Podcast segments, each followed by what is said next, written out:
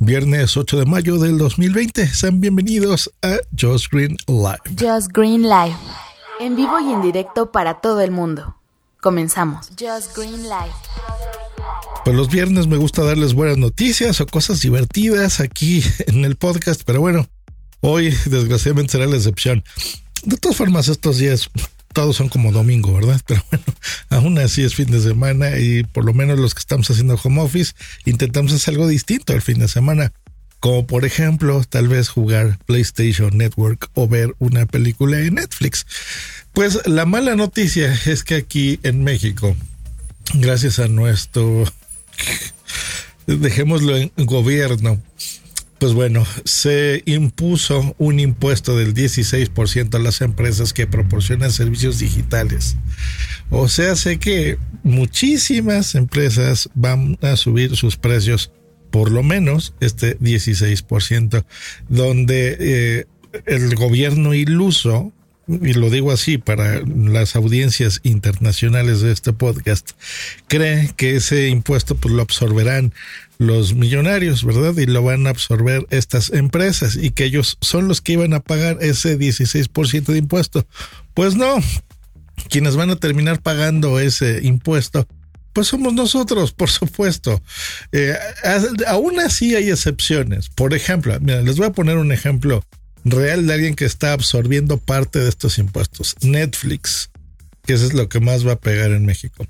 ¿Cuáles son los costos actuales y cómo van a quedar los, los costos a partir de ya, del mes que entra? Los correos los estamos empezando a recibir todos. ¿eh?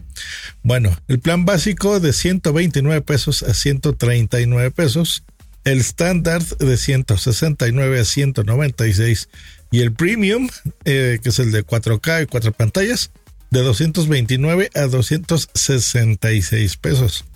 Ya duele, ¿no? Ya se siente feo. Pues bueno, eh, Netflix va sobre eh, la mitad de este impuesto solo en el paquete básico, el cual va a tener un aumento solo de 10 pesos, es decir, el 8%. El único. El estándar y el premium, los usuarios hay que pagar el 16% de aumento. Así que pues ya empieza a doler. Eh, ay, Dios mío. ¿Qué otras empresas podemos ver afectadas próximamente? Pues seguramente Spotify, Google, Amazon, Uber, Didi, etcétera, etcétera, etcétera. Y eh, la otra que ya confirmó también sus nuevos precios y el aumento es Sony eh, en el PlayStation Network. Cosa que duele porque ahí sí, el, si ya han, eh, demostrado una baja en, compras estos meses, eh, pues ahora peor porque la PlayStation Network cobra en dólares. Yo les dije el, precio de Netflix en pesos porque así es como se cobra, pero la de Sony siempre se ha cobrado en dólares. Y, y es una pena porque están carísimos carísimos. Y ahora con esto, pues va a ser muchísimo más caro y yo creo que van a perder un mercado bastante fuerte. Porque, mm, miren, vamos a poner el ejemplo en, dólares y en pesos como quedaría. El PlayStation Plus cuesta 6,99, o sea, 7 dólares. Pero esto se paga al mes. Es una suscripción bastante cara porque las del Switch y la de Xbox son suscripciones que tú las puedes pagar anual. E incluso, entonces imagínense hasta 7 dólares al mes. Eso serían 168 pesos, que ya es caro.